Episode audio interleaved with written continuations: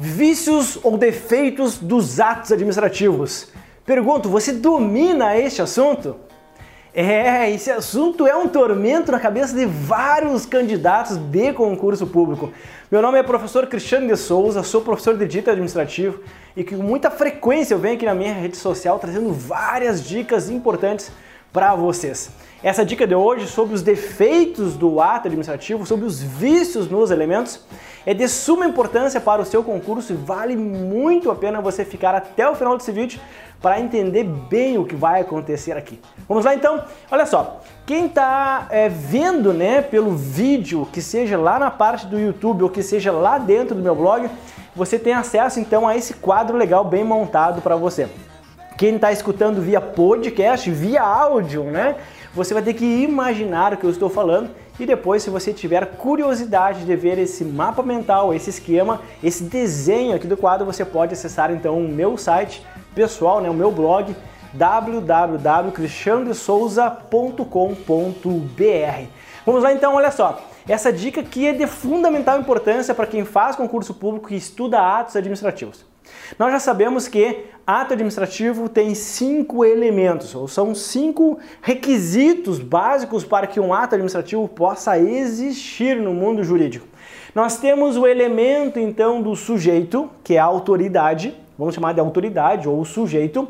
Nós temos o elemento motivo, nós temos o objeto, nós temos a forma e nós temos a finalidade. Bom, nós não basta mais, né? É, não adianta mais sabermos somente o nome dos elementos, temos que saber o que, é que acontece em relação a isso.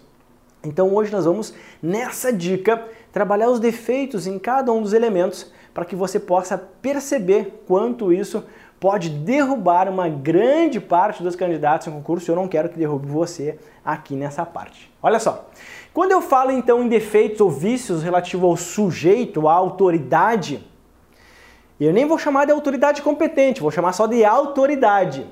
Se na autoridade eu tenho defeitos, eu tenho vícios, eu quero saber aonde está, ou melhor dizendo, onde estão os vícios na autoridade, quanto ao sujeito. Então eu dividi aqui em duas partes. O sujeito poderá ser incompetente, ou a autoridade poderá ser incompetente, ou a autoridade poderá ser incapaz. Então nós temos dois grandes vícios quanto à autoridade, quanto ao sujeito. Eu tenho o primeiro, que chama-se incompetência da autoridade, e o segundo, incapacidade da autoridade. Estou indo com calma para a galera poder acompanhar bem esse raciocínio aqui. É claro que aqui no meu quadro está bem sucinto né, as informações, mas aí no meu site, no meu blog, cristianodesouza.com.br, a grande novidade agora é que você pode baixar o post inteiro em PDF inclusive aí com um esquema do quadro em sala de aula e também com um esquema montado pela minha equipe que é chamado infográfico, que é um mega do desenho de alta resolução para que você possa montar o seu caderno de resumo de esquemas para a sua prova, beleza? Olha só então aqui, quando eu falo então em defeito relativo a sujeito quanto à incompetência, eu tenho que analisar três coisas. Primeira parte sobre a incompetência a incompetência pelo excesso de poder. Quando eu falo excesso de poder, é porque a autoridade praticou um ato administrativo fora da sua competência, extrapolou a sua competência ou até mesmo desviou né, as suas competências dentro daquilo que é previsto em lei, que nós chamamos de abuso de poder, abuso de autoridade. Mas veja que quando eu falo em excesso de poder, eu tenho um excesso de poder praticado naqueles atos em que exige competência exclusiva e competência material. Nessas duas situações, competência exclusiva e competência material, se houver o excesso de poder em relação a isso, o meu ato será absolutamente nulo. Vou dar um exemplo bem rápido para vocês aqui, tá? Olha só, o ministro da Saúde resolveu autorizar, ó, autorizar a venda de alfaces transgênicos. Tá, mas a venda de alfaces transgênicos deve ser autorizada pelo ministro da Agricultura.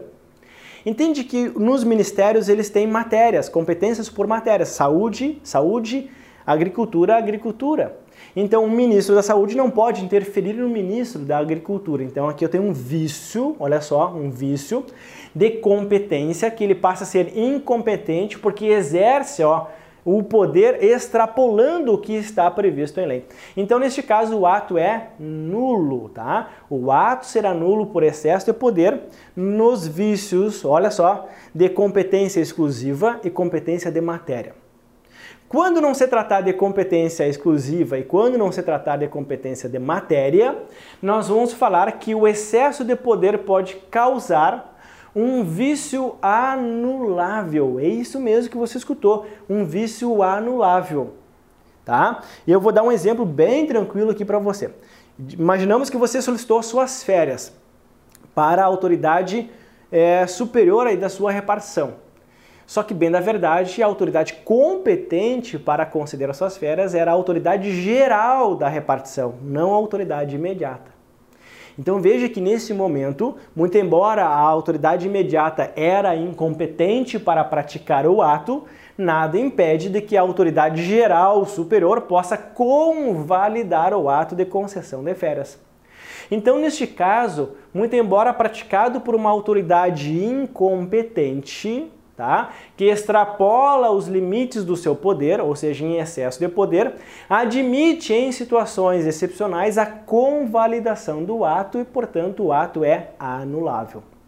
Meus amados, olha como isso é importante, tá? Quando eu falo que a autoridade ela é incompetente por excesso de poder, eu tenho duas situações. Ou o ato será nulo ou o ato será anulável será nulo quando o vício for por competência exclusiva ou por competência de matéria, quando o vício estiver ali dentro.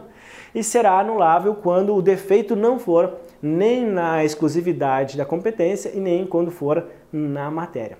Lembro a vocês que a convalidação é um ato discricionário, não é obrigatório a convalidação pela autoridade superior. Beleza? Muita coisa aqui, né? Na parte quando você fala em vícios do ato administrativo, beleza? Se você estiver gostando, né? Estiver curtindo aí os vídeos da nossa rede social, deixa aí um like, deixe seus comentários, compartilhe, marque um amigo, porque aí nós vamos saber exatamente se nós estamos caminhando na direção certa em ajudar você no seu concurso. Mas eu quero que você preste bem atenção agora aqui, ó. Vem aqui comigo, ó. Preste bem atenção. Quando eu tenho o defeito do sujeito na parte de incompetência, nós temos que verificar também a chamada função de fato. A função de fato traz a chamada teoria da aparência ou aparência de legalidade.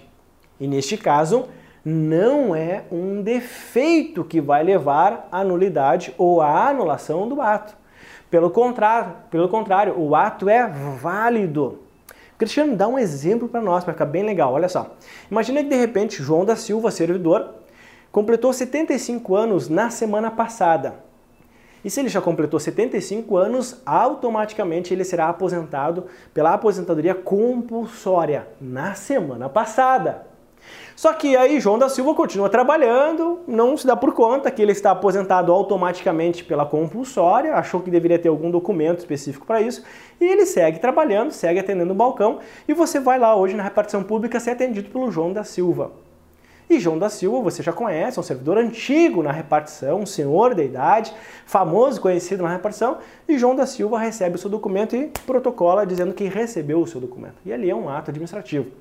Veja que João da Silva ele era, estava investido no cargo público, só que agora, depois da aposentadoria compulsória, ele está irregularmente investido no cargo público porque ele está aposentado compulsoriamente, de forma automática.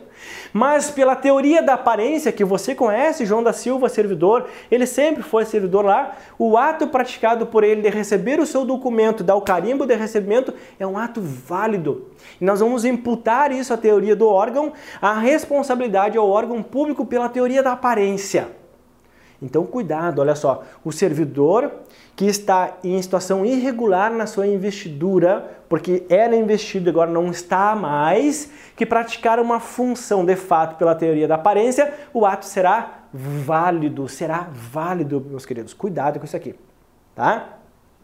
Aqui eu poderia até citar outro, outros vários exemplos que eu cito em sala de aula, né? Que é o servidor que foi demitido, mas praticou um ato depois, o servidor que foi é, que pediu exoneração, mas praticou um ato logo em seguida depois, tudo na teoria da aparência. Mas vamos aqui a um terceiro defeito, digamos, sobre a, sobre a competência do sujeito, que é a questão da usurpação de função. Você já escutou alguma vez sobre isso? Usurpação de função? Tá, se você não escutou, vou explicar para você agora nessa dica aqui.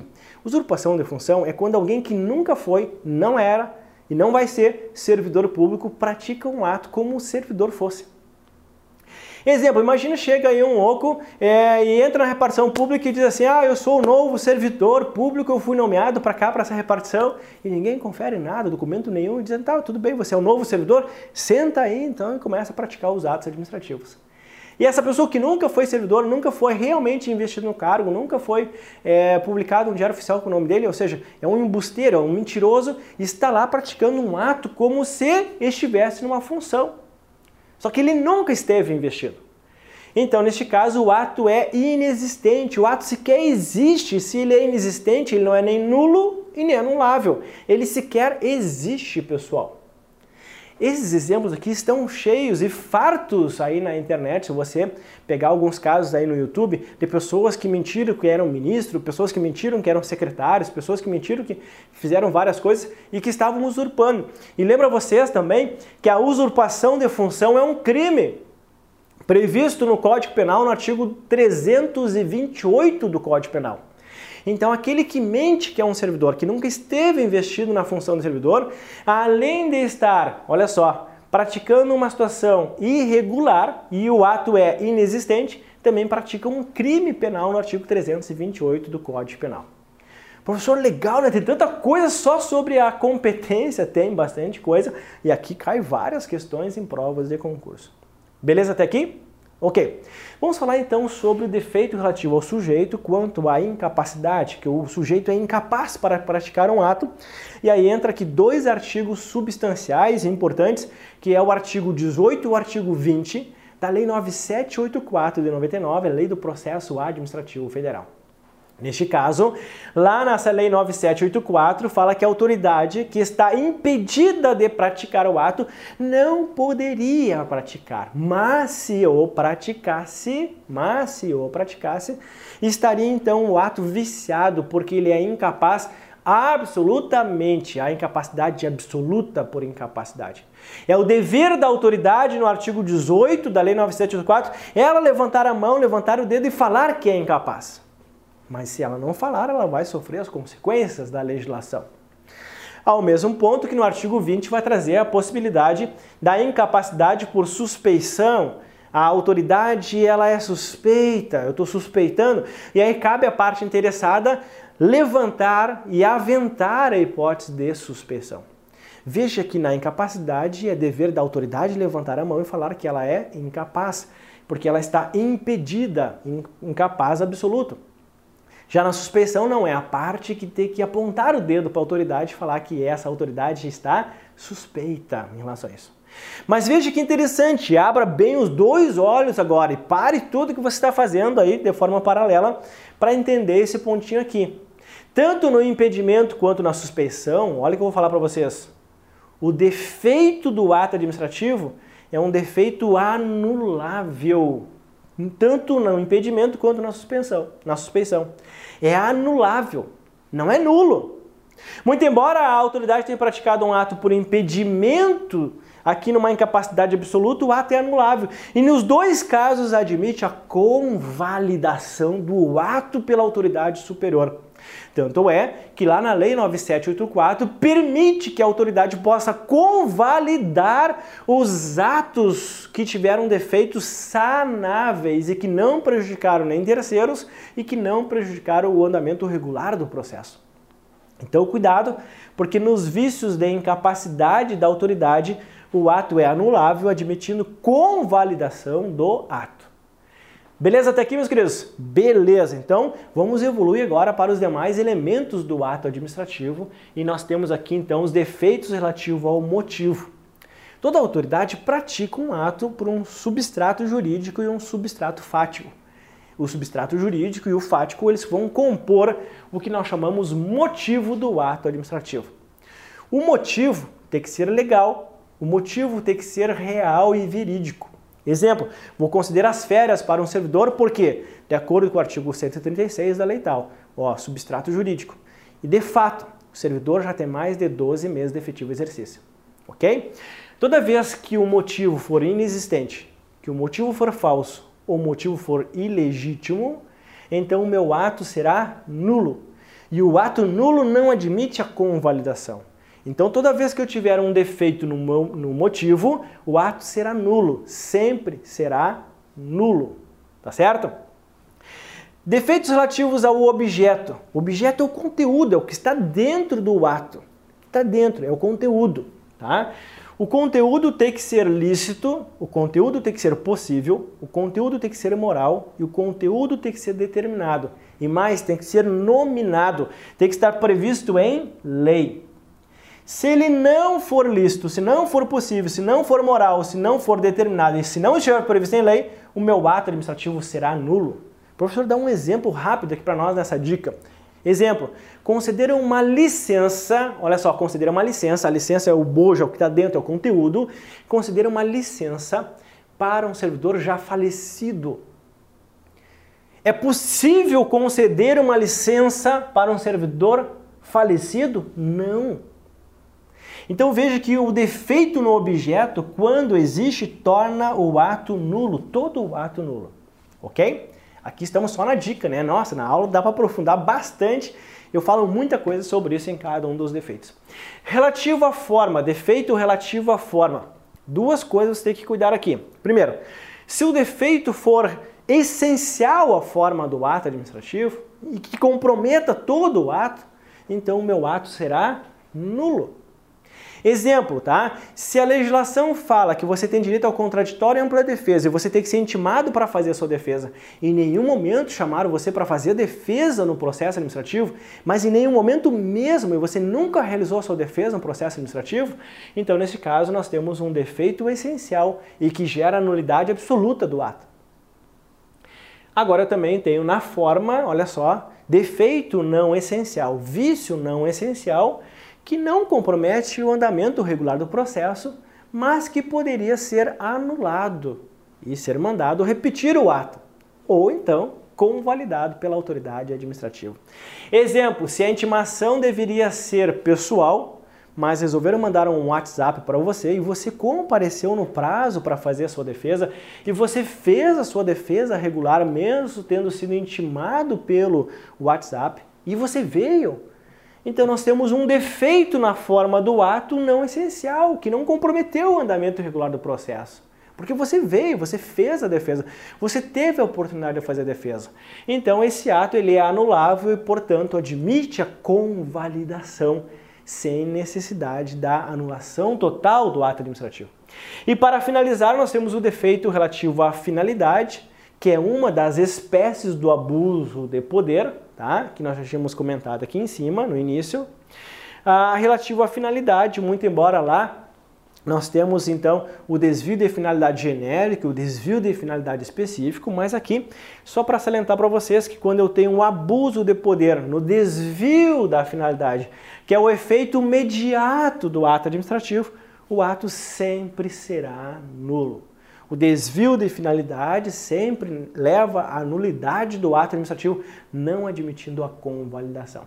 Então, em apertada síntese, em, em quais pontos nós temos a possibilidade de convalidação do ato administrativo? Olha só, nós temos nos defeitos relativos ao sujeito, que é a autoridade, no que tange à questão do excesso de poder quando não se tratar de competência material nem de competência exclusiva, o meu ato é anulável, portanto admite convalidação, assim como também aqui na questão da incapacidade por impedimento e suspeição, que admite a convalidação. Depois, eu tenho a possibilidade de convalidar o ato administrativo quando o defeito for relativo à forma, desde que não comprometa a essência de todo o ato. Nos demais três elementos, defeito na finalidade, defeito no motivo e defeito no objeto, o meu ato sempre será nulo e não admite, em hipótese alguma, espécie de convalidação do ato. Espero que vocês tenham gostado dessa dica de hoje. Lembro vocês que no nosso blog, no post do nosso blog, você pode baixar a íntegra do post, né, com as questões, comentários, com um infográfico, com um resumo, com um esquema do quadro, para que você possa baixar aí no seu computador e montar o seu material de estudo. E também, agora você pode baixar o áudio dessa dica no seu computador, no seu telefone, no seu tablet, no seu iPad, para você escutar em qualquer momento, em qualquer lugar quando você estiver estudando. Um forte beijo no coração de todos e até a nossa próxima dica, se Deus quiser.